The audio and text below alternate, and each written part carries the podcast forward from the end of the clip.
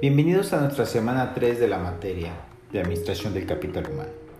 Esta semana nos corresponde revisar el tema de la capacitación, un tema de suma importancia, ya que para muchas organizaciones es un tema crucial para el logro de objetivos y generar ventajas competitivas, mientras que para otras se convierte en un tema de gasto. Revisaremos temas eh, que son de gran relevancia, como les comento, ya que la educación laboral abarca tareas generales y sirve para preparar al individuo en una serie de contextos y condiciones muy variadas. Hay que tener presente que la capacitación en general es un tema que es menos abierto ya que la educación laboral eh, se somete o se sujeta a ciertas características o condiciones de la organización. También conocemos la capacitación especializada, la cual eh, se suscribe a las necesidades específicas más o menos inmediatas de la empresa. ¿no? Eh, no dejemos de lado el tema de desarrollo que va más allá eh, de la capacitación, que es un tema que buscan en específico de uno o varios colaboradores para poderlos llevar a un nivel específico. También tenemos que hablar del tema de la evaluación. La evaluación de desempeño es un gran instrumento. Eh, siempre os he dicho que el brazo de liderazgo es el instrumento que conocemos como evaluación de desempeño. Sin este, el liderazgo prácticamente eh, se convierte en algo eh, sin movimiento, por así llamarlo. La evaluación de desempeño eh, para su generación consta de varias etapas. Primero lo que es el diseño y la planeación, qué es lo que quiero, cuál es el enfoque que voy a llevar a cabo, cuáles son los instrumentos que voy a utilizar, ¿sí? así como preparar todos los medios y recursos. Posteriormente, como bien eh, es el resultado que se genera de esto, pues viene la publicación del instrumento como tal, ¿sí? la recolección de datos y obviamente la aplicación del mismo, ¿no? la aplicación que pues, nos va a llevar ¿sí? a obtener resultados para poder detonar ¿sí? acciones. Esa, es la importancia.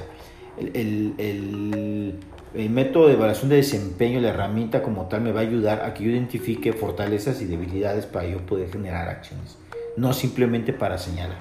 Un instrumento que nada más señala no tiene utilidad. Sí debe ser algo que se identifique, pero que genere compromisos y acción de los dos que están participando, es decir, del jefe y del trabajador. Fechas de compromiso. Yo que lo que siempre es recomendable es iniciar siempre con el aspecto positivo. Si uno aspecto, inicia con el aspecto positivo va a llamar la atención de la persona que estamos evaluando. ¿sí? Existen varios métodos, el método de eh, mediante gráficas, que es el más conocido, a través del cual se detonan ahí una serie de, de, factores a los cuales vamos a ir calificando. Tenemos el método de elección forzada, que es un método prácticamente que nos da la opción de escoger si sí se presenta una acción, una característica o no. Eh, el método de investigación de campo, que es prácticamente ir ¿sí? a observar el desempeño, las actividades del colaborador eh, existe otro método que se conoce como el de incidentes críticos, que es un método el cual pues, va a obligarnos prácticamente a decidir si son positivos o negativos eh, las acciones que encontramos.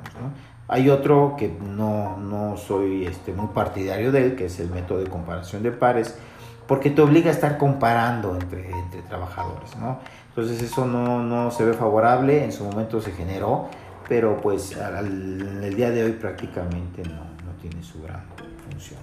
¿sí? Entonces es lo que vamos a trabajar en la, nuestros entregables, recuerden que es dar respuesta a nuestra pregunta detonante, nuestro foro de participación, más tarde el día domingo. Eh, la pregunta es referente al coaching, una herramienta que al día de hoy está eh, en boga, es una herramienta muy importante porque permite, trabaja con hábitos, el coaching trabaja con hábitos, con esas limitantes mentales que a veces pues, fueron creados de niño, ¿no? O, a lo largo de nuestra historia. Entonces cuando se rompen es cuando nos permite alcanzar metas que a lo mejor nuestra misma, misma mentalidad o juicios o mentalidad o creencias limitantes no nos permitían alcanzar. En cuanto a la entrega del avance de nuestro proyecto, recuerden que tenemos que hacer una entrega y unas diapositivas en PowerPoint que tienen que ver precisamente con la generación de una evaluación de desempeño.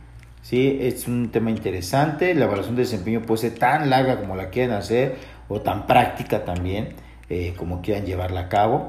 Entonces eh, es, una eh, una oportunidad para poder involucrarnos y saber realmente cómo es la, la evaluación de desempeño. Cualquier duda estoy a la orden. Recuerden que tenemos sesiones vía Teams eh, los días eh, martes y miércoles. recuerden que también tienen mi correo electrónico o tienen también los mensajes a través de la plataforma. Recuerden también hacer todas sus actividades que van a complementar su aprendizaje y cualquier duda estoy a la orden. Nos vemos.